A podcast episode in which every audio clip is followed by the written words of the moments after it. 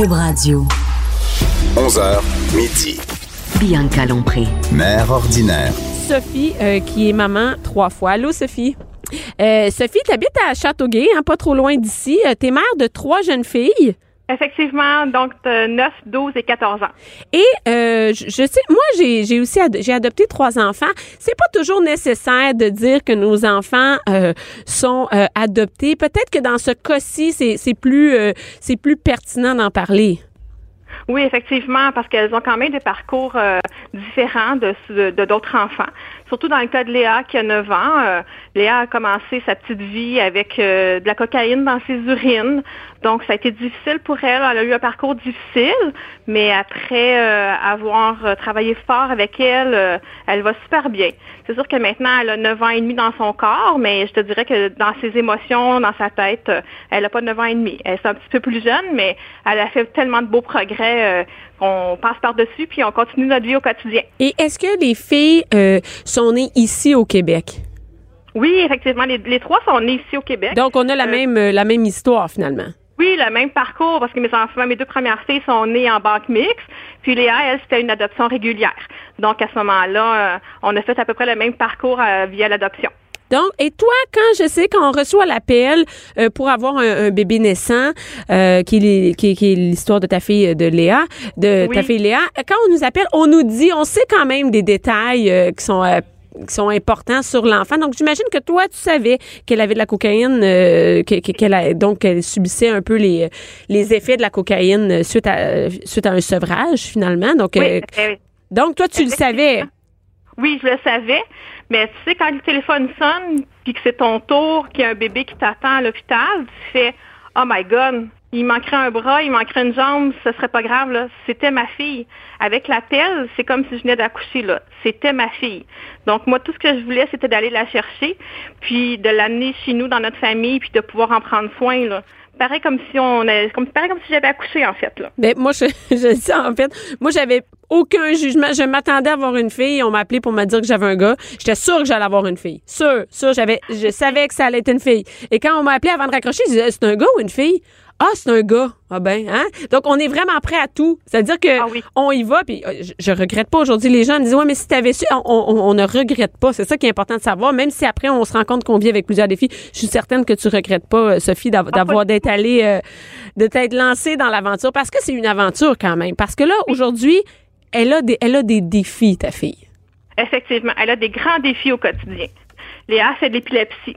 Elle a aussi des troubles moteurs, donc euh, c'est pas toujours coordonné. Tenir un crayon pour elle, c'est tout un défi au quotidien. Elle utilise un ordinateur. Après ça, elle a un, un TDAH, donc on s'entend comme plusieurs enfants, mais elle, c'est plus plus parce que son cerveau est déjà atteint. Donc pour elle, elle a besoin de bouger constamment. C'est pour ça que Léa va présentement dans une classe spécialisée ici euh, sur la rive sud de Montréal. Et à partir du moment où elle était en classe adaptée, ça a été tout un changement. Léa, elle voulait aller à l'école, c'était le fun, puis elle a tout le temps le même professeur, les mêmes TES depuis deux ans.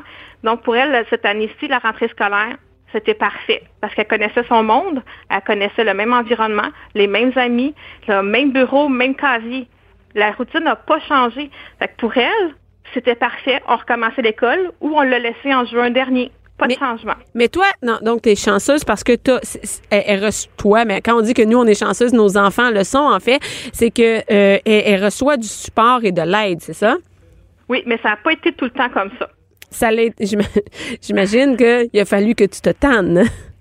Euh, il a fallu que je me tente, il a fallu que je me batte, il a fallu que je crie un peu, que des fois, j'étais pas toujours super polie, mais en même temps, qu'est-ce qu'on ferait pas pour nos enfants? Moi, j'ai, ouvert des portes qui étaient fermées, puis en même temps, je voulais qu'elle ait la meilleure éducation possible, parce qu'on sait que Léa, c'est une enfant qui va être scolarisée jusqu'à 21 ans, puis nous, notre but dans la vie, c'est que Léa soit le plus autonome possible pour qu'elle puisse se faire une belle vie, elle aussi, qu'elle soit pas à la charge de ses sœurs, puis comme nous, mais en tant que parents, on va partir un jour, là. Puis pour nous, l'important, c'est qu'elle se passe une belle vie. Donc, c'est vraiment qu'elle soit autonome. Mais, mais comment Ah tu- oui. Mais, mais c'est le quotidien d'une mère que avec des défis, parce qu'on s'entend, les défis, c'est des, ça devient des défis, des défis familiaux. Parce que l'on donne plus de temps à une, il y a quand il y en a quand même deux autres. La réalité, c'est pas la même que ceux où tout va bien. Ah non, pas du tout. Nous, la réalité, là, c'est on va pas souper chez des on va pas souper chez des amis, là. Pourquoi on va pas- pourquoi? Ben, quand le- les gens ont le goût de nous voir, ben, on leur dit, ben, faites-moi à souper, mais venez souper chez moi. Parce que pour Léa, changer de maison, sans aller en voiture, c'est tout un défi parce que c'est vraiment très long. Il faut qu'elle soit tout le temps, tout le temps, tout le temps occupée. Changer de maison, ça fonctionne pas. Si elle n'a pas le goût de manger, si elle a le goût de dormir, il faut qu'elle soit dans son environnement à elle. C'est beaucoup moins stressant. Donc, les gens, ils nous reçoivent à souper, mais ils nous reçoivent à souper chez nous. Mais Puis ça, je te dirais que c'est des amis qui restent encore. Parce que quand tu as des enfants qui sont différents, qui à 9 ans, mettons Léa à 9 ans, peut-être une coche, euh, bon, ben elle fait la crise du bacon. On s'attend à ce qu'elle fasse une crise du bacon à 2 ans, mais pas à 9. Non, puis euh, le jugement des autres, hein, en fait, Oui, tu sais, oui. tu sais, Sophie, souvent, si ta fille fait des crises parce que toi, t'es pas assez sévère, c'est parce que tu fais pas ta bonne job de parent. C'est, c'est vraiment, il y a des gens qui pensent ça. Ah oui, effectivement. Puis les gens se gênent pas, là. À l'épicerie, ils vont nous le dire. euh, dans un parc, euh, si Léa s'assoit par terre puis elle a le goût de manger une brindille de gazon, ben elle va le faire. Puis s'il y a des gens qui nous regardent puis ils font, ben voyons, madame, elle a 9 ans, elle devrait plus manger de brindille de gazon. Ben oui, effectivement. Mais là, bon, à un moment donné, tu te dis, on commence à expliquer ce qui se passe. Puis là, après ça, tu fais comme, non, c'est correct. Regardez. Présentement, Léa elle vit son moment présent. Ça, il tentait de manger une petite brindille de gazon, mais qu'elle le fasse. Après ça, elle est heureuse, puis tout va bien. Mais ça Mais prend du lâcher prise quand même parce que Ah je suis certaine que c'est pas arrivé du jour au lendemain que tu dis je vais accepter que ma fille fasse qu'elle fasse un peu de- que choisir mes batailles finalement et, et je vais vivre avec le jugement des autres. Moi j'ai vécu la même chose un trouble d'attachement sévère et Oui. euh, et à un moment donné là moi j'ai amené ma fille à l'école jusqu'à sa deuxième année en poussette puis euh, là, le monde me dit ouais mais si t'arrêtes ça c'est ça c'est peut-être ça qui va la faire grandir. Moi j'ai décidé de faire fi de ça de dire là moi de la merde Ah, je vais la porter. Moi je pense que c'est ça qui est le mieux pour elle. Puis les autres mêlez-vous de vos affaires achetez-vous une vie hein. Oui, ben effectivement. Puis en même temps, c'est là qu'on se sent bien avec nous-mêmes, puis on se dit, mais tant pis les autres, là, pensez ce que vous voulez. Moi, je sais que présentement, ma fille est bien, elle est heureuse, elle est au parc, elle s'amuse. Puis si elle mange un morceau de gazon, ben coudon. Quand elle mange un morceau de gazon, là, je veux dire, euh, elle va pas mourir de ça aujourd'hui. Mais si elle est heureuse, ça fait qu'elle va passer une belle journée. Il y aura pas de crise pour rien. Puis on va retourner à la maison, puis on va se faire des beaux souvenirs. Fait que finalement, le jugement, hein, si on avait quelque chose à dire aux auditeurs, aux auditrices, c'est que le jugement, avant de juger un enfant, c'est-à-dire qu'un enfant il a un comportement, peut-être de penser qu'il y a quelque chose en arrière de ça.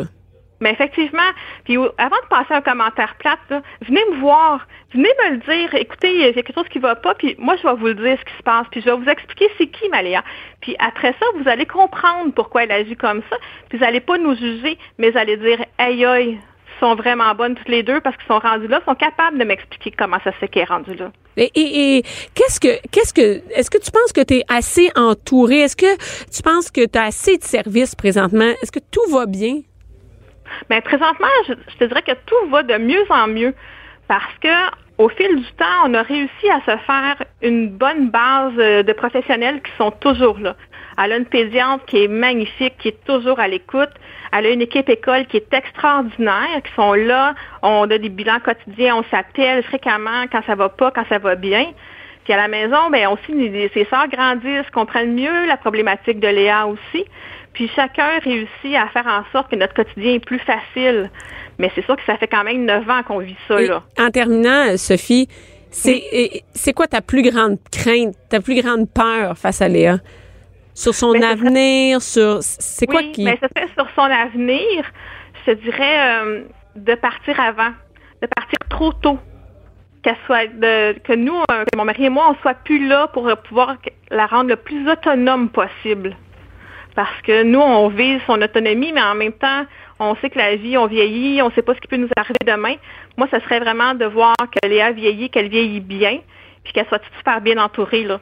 Donc, que son avenir soit assuré, sans, Assuré, oui. sans que maman puis papa soient toujours là. Oui, effectivement. Ben merci beaucoup Sophie de nous avoir parlé aujourd'hui et je te Ben, ça souhaite euh, beaucoup je sais que ça prend du courage, de l'énergie, je t'en souhaite beaucoup. Merci. Merci beaucoup, Bianca. Bianca Lompré, Bianca Lompré. la voix des mères du Québec. Cube Radio. C'est bientôt l'Halloween, mercredi. Il va mouiller. Je viens d'apprendre qu'il va mouiller. Je suis avec Stéphanie, la nutritionniste Bianca. du lundi. Et Miss Météo aujourd'hui aussi. oui, Miss Météo parce qu'elle est arrivée dans elle est arrivée en studio et elle dit il va mouiller mercredi puis il va faire frette. Ah. Je suis découragée. Non, mais je suis vraiment découragée. On n'a pas de Miss Météo à, à- dans mon euh, dans mon émission, mais écoute, ça ça c'est terrible. Sérieux, quand il fait frette puis il mouille. Déjà c'est tough avec les enfants parce que faut mettre les manteaux en dessous, les gants. Moi j'ai un 3 ans. Là tu sais pas si tu le mets dans la poussette ou si tu l'obliges à marcher. Fait que ça c'est tough et, et on, va parler aujourd'hui de, de, de, tous les bonbons et tout ça. Mais avant ça, moi je veux dire que chaque année, jusqu'à l'année passée, c'est ça que je racontais à Stéphanie, que je euh, je fais le coup le coup de dire à mes enfants le lendemain matin que j'ai mangé tous leurs bonbons. et ouais, exactement. Je suis qu'il y en a d'autres qui le font. C'est super populaire aux États-Unis. Une mission là-dessus. Et euh, et c'est ça. Donc le matin, je me réveille euh, et, et en fait, j'ai tout fait mon setup la veille. Il y a des petits morceaux de bonbons. Euh, je fais semblant que j'en ai mangé. Je m'en mets un peu un, sur le bord de la bouche avant que mes enfants se lèvent. Et euh, et je leur dis que j'ai tout mangé. J'avais trop envie de manger leurs bonbons. Et ça, c'est vraiment le fun. Si vous voulez faire ça à la maison, euh, vous pouvez voir la vraie euh, la vraie nature de vos enfants, la vraie personnalité de vos enfants. Ça veut dire que moi, j'en ai un, j'en ai une qui était maman, t'aurais dû me dire que tu voulais manger autant, je t'en aurais donné un petit peu des bonbons. T'étais pas obligé de tout manger ou tu pouvais manger autre chose si t'avais vraiment faim. Il y a mon gars de 6 ans qui était en tabarnane parce que lui il en revenait pas que je l'avais trahi comme ça et il y avait mon petit qui disait pas grave pas grave et euh, eh ben, je pense pas que je peux les pogner plus que deux ans de suite parce que là, je pense que cette année, ma grande de 9 ans va faire maman, tu nous as déjà fait le coup. Et euh, et moi, je, tu sais, je, je, me pose des questions sur comment on gère les bonbons. Euh, à part euh, les manger en cachette, euh, moi, je mange les enfants, les pas mes enfants, mais je mange les bonbons de mes enfants en cachette. Mais je sais pas comment qu'on les gère les bonbons. Comment ça marche? On leur laisse-tu euh, Est-ce qu'on les laisse virer fous avec leurs bonbons? Euh, Ouais. Non, en fait, il y a une petite gestion à faire. La, la première des choses, c'est de les laisser manger des bonbons sans culpabiliser. Genre, le- attends, là on revient, là on Oui. revient de la, on revient de passer la loin. Là il est genre, je sais pas, ça dépend ils ont quel âge les enfants, là, mais quand ils sont jeunes, il est peut-être 8h30 gros max. Là, là c'est fini. Là, qu'est-ce qu'on fait? Là, ben, on, on commence par trier les bonbons. Ça, c'est important là, pour mettre de côté ce qui a été ouvert, ce qui est peut-être euh, petit, dur, rond, collant, qui peut être dangereux pour les plus petits. Mais ça, c'est la première chose à faire. Puis après ça, ben, on les laisse piger dans leur réserve. Ce qui ont le goût de manger, ils peuvent le manger. On commence pas à dire, ah, c'est pas bon pour la santé des bonbons, c'est des cochonneries. Choisis-en deux. Ouais, on- non, rien pour qu'ils se sentent coupables. là. Les bonbons, ça fait partie de la fête. On passe l'Halloween déguisé, on s'assume. Les bonbons, ça fait partie de cette soirée-là. Donc, go, mangez-en. Euh, mais en leur disant aussi, demain, vous allez encore pouvoir en manger. Les, les jours qui viennent, vous allez encore pouvoir en manger. C'est pas juste à soir, mange pas comme s'il y avait plus de lendemain. Là. Exactement, parce qu'ils pourraient avoir tendance à se lancer là-dedans, euh, vraiment là, euh, ad nauseam et, et finir presque la réserve. Mais on peut les laisser gérer, comme le dire, vas-y, mange-en, puis euh, mais tu sais que demain, tu vas en avoir encore. Exactement. Demain, dans les jours qui viennent, tu vas en avoir encore. Donc, gère ça. Essaie de pas avoir mal au ventre en finissant ta soirée. Mais c'est la fête. Oui, puis on en mange avec eux. Moi, je m'assois avec mes enfants quand on, on fait le tri des bonbons, puis euh, les petites barres de chocolat. Envoyez, euh, il y, y a la taxe. Moi, j'ai toujours oui. une taxe sur les. C'est l'impôt. Moi, j'appelle ça l'impôt. OK, bon, moi, c'est la taxe. Mais, mais je pense, euh, en fait, je leur, je leur demande, OK, qu'est-ce que vous donnez à maman là-dedans? Ils, connaissent mes goûts. Ils savent que les petites barres de chocolat, c'est toujours gagnant. Et on, Donc, on les éduque pour plus tard parce que bientôt, ils vont devoir donner à l'âge adulte la moitié de ce qu'ils ont au gouvernement. je l'avais pas vu comme ça, mais oui, on les prépare. C'est l'éducation financière Oui, voilà. Donc, on les laisse, ça, c'est le même soir. Mais après ça, qu'est-ce qui se passe? Qu'est-ce qu'on fait les jours après?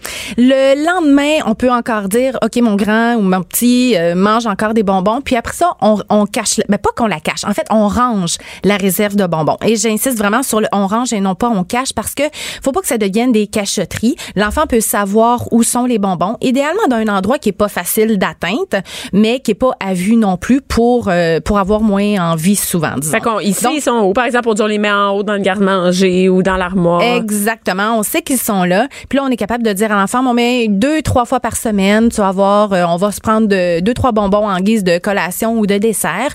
Puis c'est comme ça qu'on va passer tranquillement à travers la réserve de bonbons. Mais dure entre toi quand? et moi, on n'est pas obligé de passer à travers la réserve de bonbons. Moi, il en reste toujours l'Halloween d'après. Fait que. Ben, moi, je règle ça avec les lutins. Ah! Moi, les lutins très bien gros, c'est bonbon. Fait que quand ils arrivent, euh, mes enfants savent que les lutins, ils ont faim puis ils veulent manger. Fait que souvent, il reste juste quelques bonbons après l'arrivée du, lutin. Euh, fait qu'il faut bien que ça ait un bon côté parce que... Oui, oui, oui, parce que c'est un autre contrat. Non, c'est ça. Fait que euh, moi, je suggère vraiment de, de- le lutin quand il arrive, faut le nourrir. Oui. Et ça se peut qu'il mange des bonbons pas mal. Fait qu'il règle. la- Ben, c'est correct qu'il n'est pas obligé d'avoir toujours des bonbons dans la maison après non plus. Non, moi chez nous, il y en a pas tout le temps. Est-ce que les familles normales ont des bonbons tout le temps? Je ne crois pas. Je Non? ne crois pas, mais je pense que c'est important que ce, que ce soit pas nécessairement des aliments, ben, des aliments, je veux pas les appeler des aliments, mais que ce soit des interdits non plus. Tu sais, il faut pas juste juste les appeler des, des cochonneries puis euh, faire comme si oh c'est un grand spécial quand on en mange parce que ça rehausse encore plus l'attrait des enfants vers les bonbons. Tu sais, si on veut que les bonbons, oui, aient un statut particulier parce qu'on n'en mange pas tout le temps, mais que euh, on jette pas notre dévolu sur le sac de bonbons quand il y en a un devant nous, il faut être capable de présenter les bonbons comme regarde, ok, gars, t'as des bonbons, mais on en revient- ça, on, ouais. on revient- on en revient. Parce que Voilà. bientôt, ils vont pouvoir acheter ce qu'ils veulent. Quand ils Ben. arrivent au secondaire puis ils ont de l'argent de poche, aussi. Donc, si on leur a interdit, si on les a cachés, si on a voulu trop contrôler, le jour où ils vont avoir de l'argent de poche, qu'est-ce qu'ils vont faire la première fois? Euh, C'est voilà. une bonne idée. Non, c'est une- c'est une bonne affaire. Oui. Et après ça, euh, comment comment on gère ça avant l'Halloween? C'est-à-dire que moi, est-ce qu'on donne quasiment rien à manger pour qu'il y ait faim pour les bonbons? Comment, c'est- je, je sais Ouais. comment ça marche? On donne quelque chose pour avoir un petit fond dans le bedon. Ça, c'est vraiment important parce que si on envoie les enfants passer l'Halloween puis qu'ils ont pas bien mangé avant d'y aller, ils vont avoir faim, ils vont vouloir commencer à piger dans le sac de bonbons même en marchant. Euh, puis le rush de sucre risque de se faire pas mal plus intense aussi s'ils ont rien mangé avant. Donc moi, je privilégie vraiment un souper nourrissant avant de partir.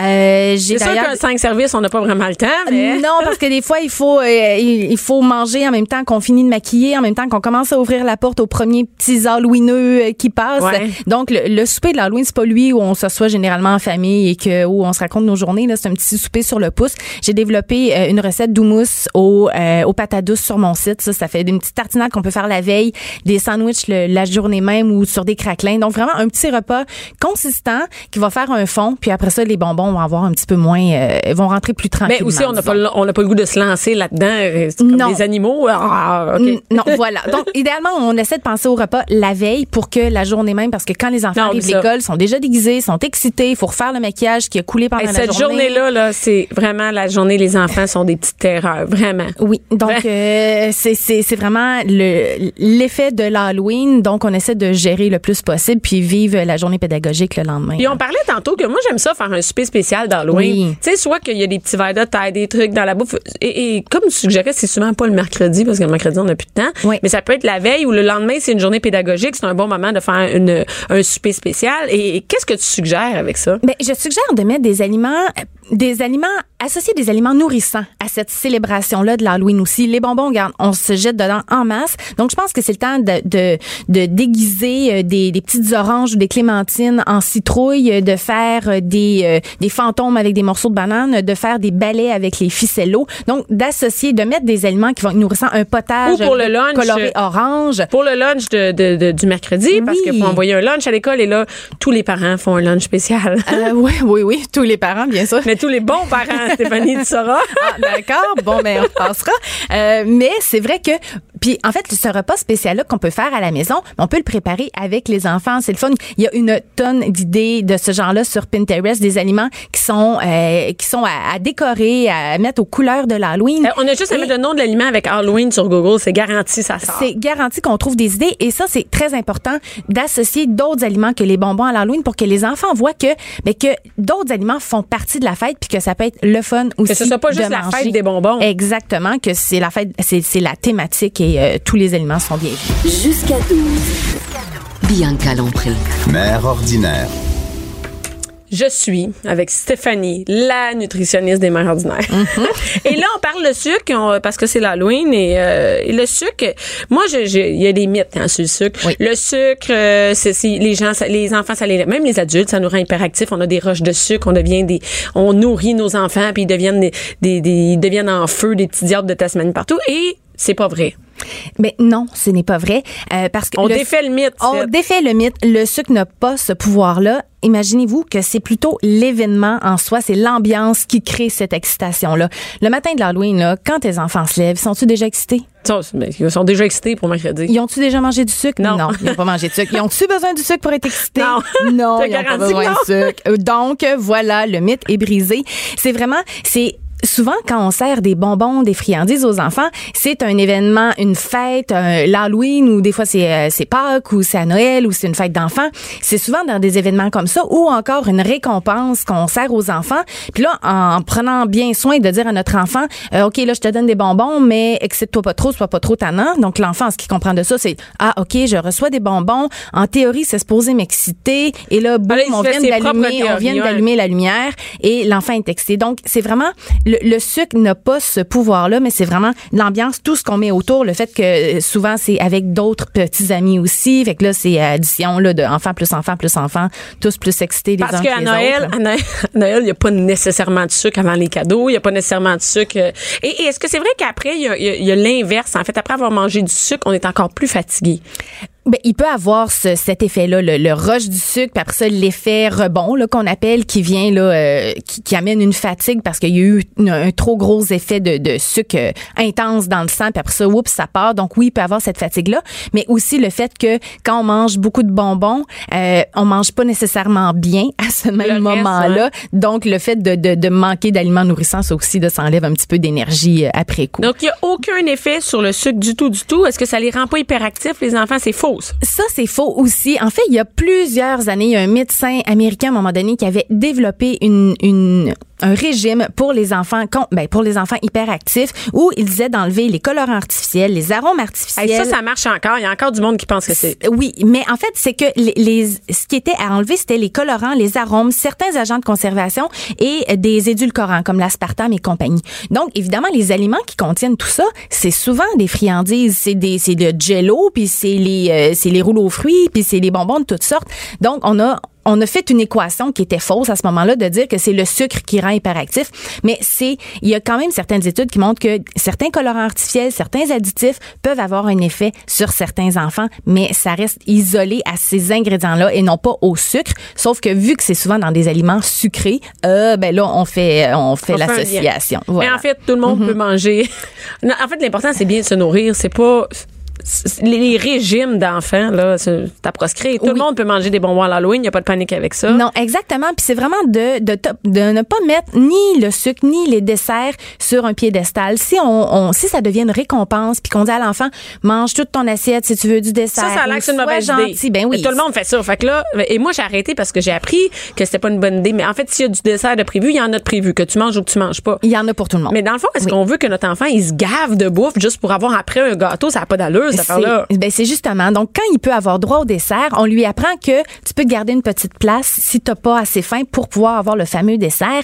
Et le dessert, là, c'est pas tout le temps une sucrerie, c'est pas tout le temps du gâteau, c'est pas tout le temps de la crème glacée. Souvent, c'est un aliment nourrissant qui contribue aussi à la santé, euh, à la santé de l'enfant. Donc, de récompenser, euh, d'avoir tout mangé l'assiette, ça positionne les, les autres aliments comme l'obstacle à franchir pour avoir droit au dessert. Donc, ça, c'est, c'est à éviter. Puis, en fait, c'est qu'on conditionne l'enfant aussi, que ça soit euh, d'avoir mangé toute son assiette ou euh, un beau bulletin ou un pipi sur la toilette. Quand on donne des bonbons dans ces moments-là, ça le conditionne à se récompenser Avec de la bouffe. des friandises, avec de la bouffe. Ça, c'est- ça, c'est mauvais. qu'on veut. Non. Ça, on traîne ça, on traîne ça toute notre vie après. Ah oui, c'est ça. J'ai de la peine. ça dans l'œuf. Oui, oui, oui. C'est Voilà. une bonne idée. Non, Oui. t'as raison. Et là, euh, cette semaine, qu'est-ce qu'on mange cette semaine?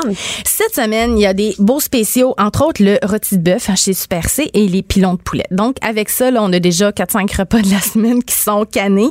Euh, un rôti de bœuf cuit au four. hein, ça, Ok, ça- mais ouais, comment Oui. ça. Là, moi, j'ai acheté Oui. ça là, hier. là. Oui. C'est ça. Je l'ai pas acheté chez Super C, mais bon, je l'ai acheté pareil. Oui. Et, euh, et, et là, comment ça marche? Je mets ça dans le four. Moi, je sais pas comment faire. Hey, je peux pas croire, je suis de même, je sais pas comment faire une palette. Comment Ben- ça marche? J'en profite. Je t'ai- C'est pas prévu, là. Je te demande ça vraiment de même. Bon, mais nous autres, hier aussi, on a fait un rôti de, un rôti de bœuf. On l'enfarine, un petit peu de farine des deux côtés. On le fait revenir dans du beurre pour qu'il dort de chaque côté.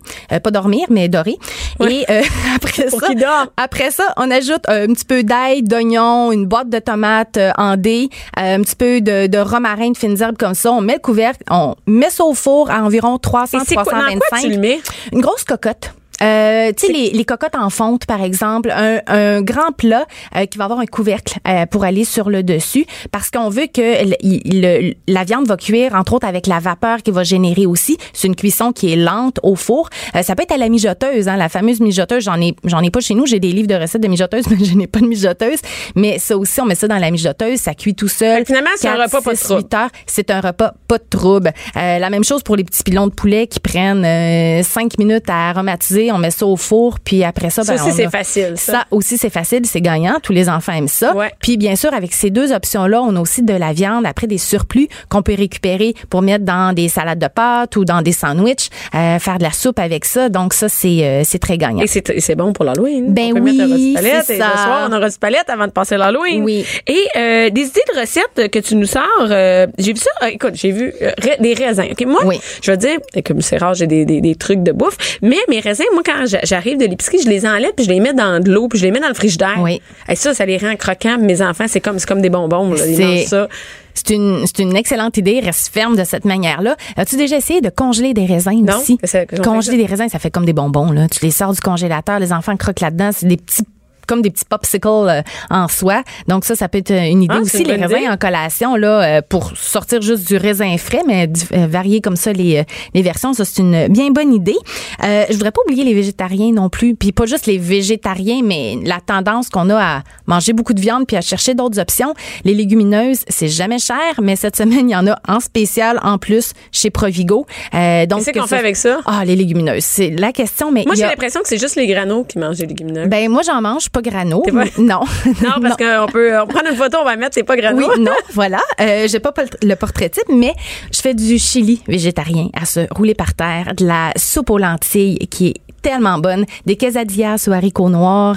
Euh, là, j'ai développé une recette de houmous avec de la patate douce, donc pois chiches et patate douce. C'est une purée de pois chiches. Donc, c'est vraiment, il y en a là pour... Il y en a des Il y options. en a et c'est savoureux, c'est goûteux. Les enfants aiment ça. On a tendance à avoir des préjugés envers les fameuses légumineuses. Ouais. Mais laissez tomber ça, là. Essayez des recettes. Faut juste pas le dire. Faut pas le dire. En fait, on peut, oui, oui, on peut le dire. C'est les parents qui veulent pas le savoir. Les enfants, eux autres, ça, on leur dit, les enfants, on mange des légumineuses pour souper. Des quesadillas sur haricots noirs, là, j'en ai une recette sur mon site, là. Euh, je, je, je mets n'importe qui au défi de d'aimer ou de ne en fait d'aimer ça parce que c'est euh, c'est- on n'a pas à savoir que c'est des légumineuses pour apprécier ou ne pas On a des apprécier. préjugés, des préjugés envers les Oui, légumineuses. pauvres Libérons les légumineuses, légumineuses.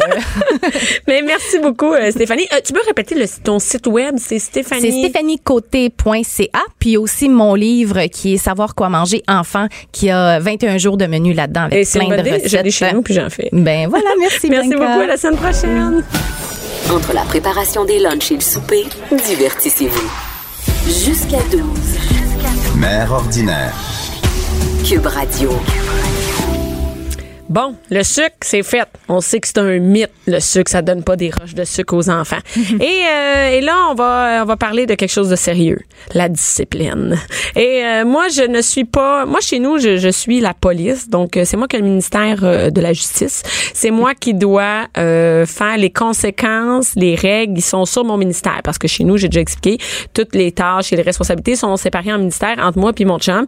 Donc, moi, j'ai hérité du ministère de la Justice. Euh, Je suis, je représente la police, les conséquences, euh, la prison. je vais présenter tout de suite mon invité. C'est euh, Suzanne Vallière, une psychologue qui a aussi écrit un livre, hein, le Psy Guide de la discipline. Exactement. J'ai écrit ça l'année passée parce Mm. que je trouvais que c'était euh, peut-être un besoin que je rencontrais de plus en plus dans le bureau. Les gens venaient me consulter parce que il y avait de la difficulté à, à assumer la discipline, en en mettre une. Puis je pense que le plus gros défi comme parent, c'est la constance de tout ça. tu sais. Ah, mais c'est tough, On le sait qu'il en faut une, on le sait que c'est important, les routines, les règles, mais la constance dans l'application de tout ça, des fois, euh, ça devient un petit peu plus difficile dans, dans le 5 à 7. Puis on pense qu'on est tout seul. On pense, on dit, mais non, mais tous les autres parents, eux autres, sont capables de gérer. Là. Tout Non, va non, bien chez les parce autres. qu'on met pas ça sur les réseaux sociaux, là. Non, je le sais. Habituellement, c'est l'inverse, là, que vous voyez. Faut mettre des beaux enfants qui écoutent bien.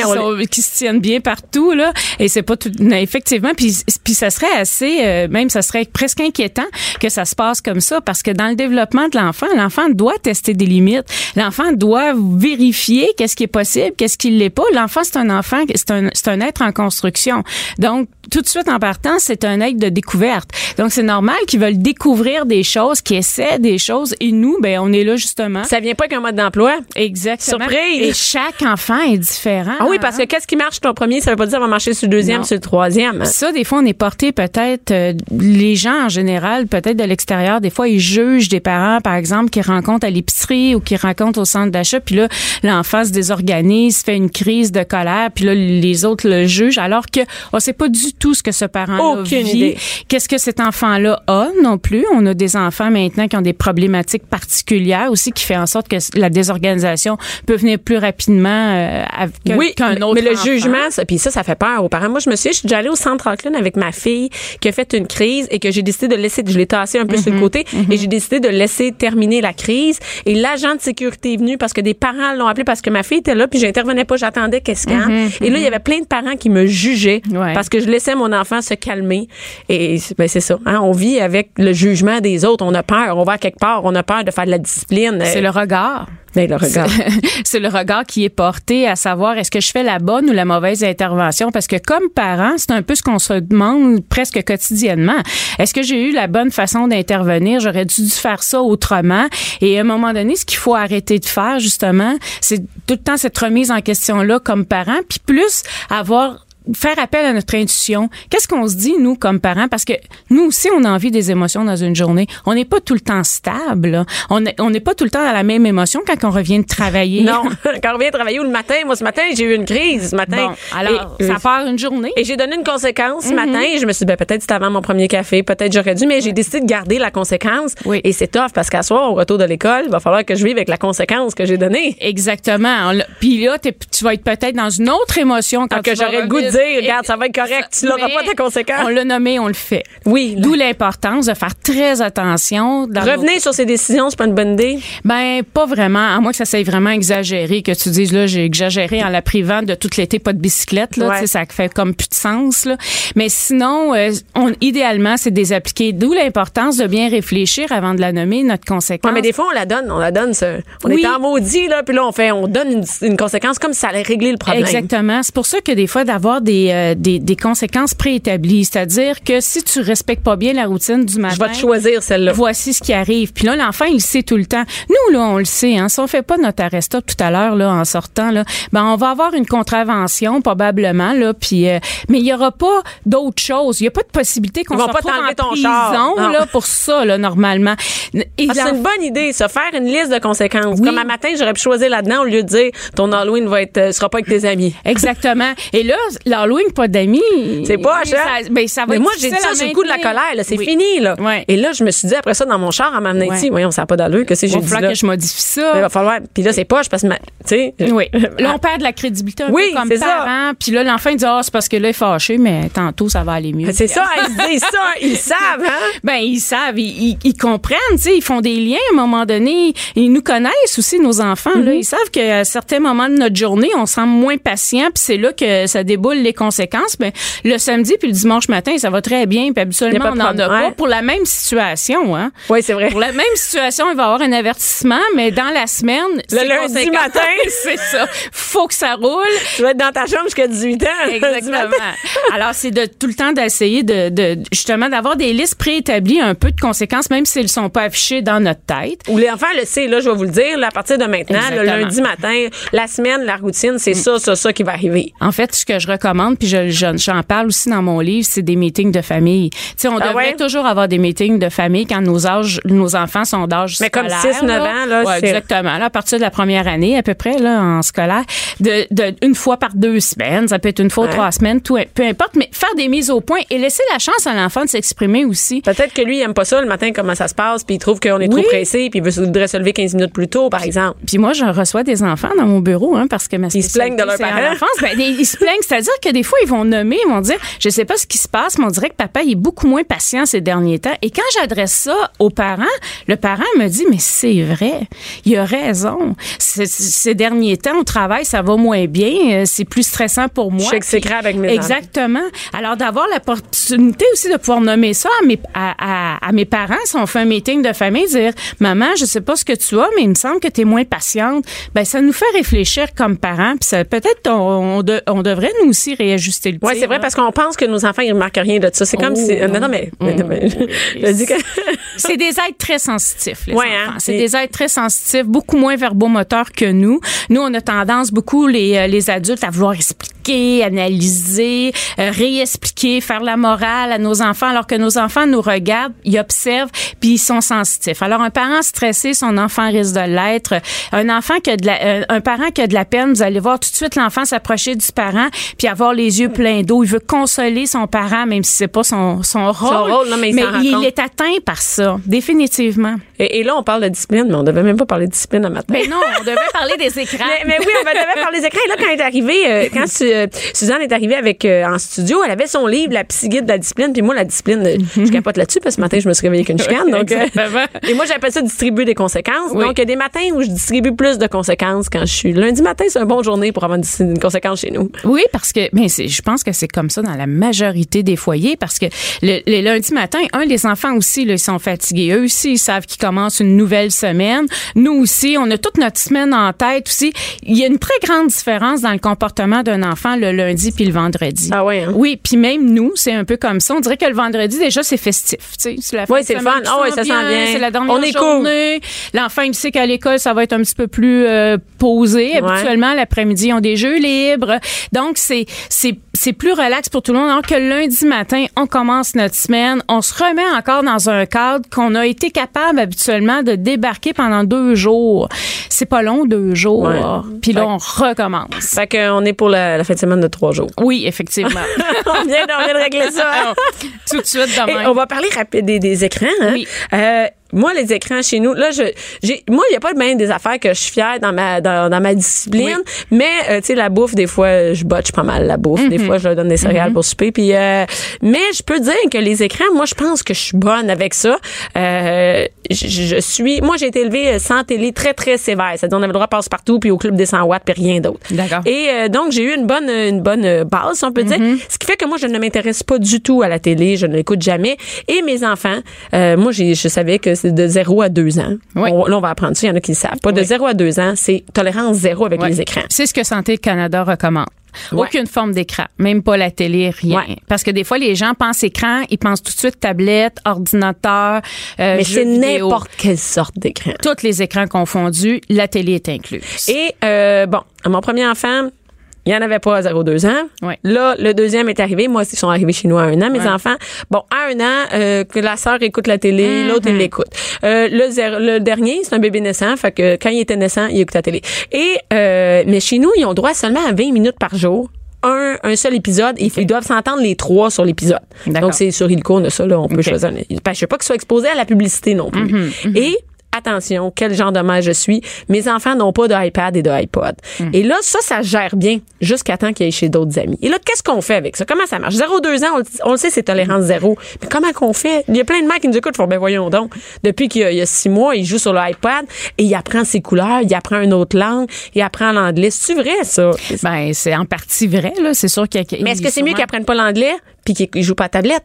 Ben oui, Oui, on serait mieux ça. de parler en anglais. On, on serait mieux d'avoir un petit jeu de société où les mots sont en Mais, anglais. mais c'est pas puis- une importance de savoir. C'est-à-dire que moi, ce que j'explique aux, aux gens quand on parle de ça, ils me disent ouais, mais il a appris telle affaire Ouais, l'iPad. ouais, mais mais c'est pas je- nécessaire dans son développement. c'est ça, ça l'est pas. Euh, C'est pas nécessaire dans, dans le développement de l'enfant en bas de deux ans que l'enfant sache parler une autre langue. Bien entendu, si on a des racines anglophones ou euh, euh, des racines où on parle plus en espagnol à la maison, ben oui, tant mieux. Cet enfant-là Mais par exemple, exposé. si quelqu'un dit ouais, mais il a appris ses couleurs avec ça. Ouais, puis? Ben non, c'est pas nécessaire. Premièrement, on, habituellement, l'enfant va commencer à acquérir ses couleurs d'une façon qui est pas nécessairement on apprend nos couleurs aujourd'hui. C'est dans la général. vie quotidienne. Hein? C'est euh, la banane est jaune, euh, est belle, hein, la banane qui est jaune. C'est à répéter les objets Mais comme ça que l'enfant apprend. c'est pas vrai que parce que c'est éducatif, on peut lui donner. Non, c'est pas ça. C'est pas nécessairement une façon de justifier les tablettes chez les enfants en bas de deux ans en disant ah mais de toute façon au moins ils apprennent quelque Non. chose parce que on peut le faire apprendre. Puis l'enfant de toute façon en bas de deux ans a besoin de toucher pour apprendre, a besoin de mettre dans sa bouche pour apprendre. Hein. On sait que c'est un apprentissage très oral aussi que l'enfant a besoin de faire dans ces groupes d'âge là. Il a besoin d'avoir un modeling. Il a besoin de nous voir faire. Alors il va copier. Il a besoin d'affectif. D'ailleurs même plus vieux, là, même en âge scolaire, les enfants apprennent dans l'affectif. Plus on est présent avec nos enfants, plus on, on est dans l'accompagnement avec eux, que ça soit au Mieux devoir, rac- raconter une histoire, mieux va être leur apprentissage parce qu'on le sait que le cerveau, quand on est dans l'affectif, produit plus de sérotonine, qui est une hormone d'apaisement. apprennent mieux. Oui, effectivement. qu'est-ce qui est mieux? Que l'enfant fasse rien, il s'ennuie à deux ans, donc il, il- il nous achale, Mhm. il est après nous autres, il fait « Ah, c'est plate, c'est plate », ben il joue avec des chaudrons. Mm. Est-ce que c'est mieux qu'il fasse rien? C'est-à-dire qu'il erre dans notre maison que d'être sur un iPad. Définitivement. Puis de toute façon, il devrait pas errer normalement à deux Non, mais- ans. On devrait être dans l'accompagnement avec lui. C'est-à-dire que vous êtes en train de faire du, du lavage, exemple, ben, faites-lui plier des petits bas, faites-lui euh, voir les couleurs de ses bas, mettez-le dans le panier à linge, il va trouver ça drôle, il va vous donner les vêtements.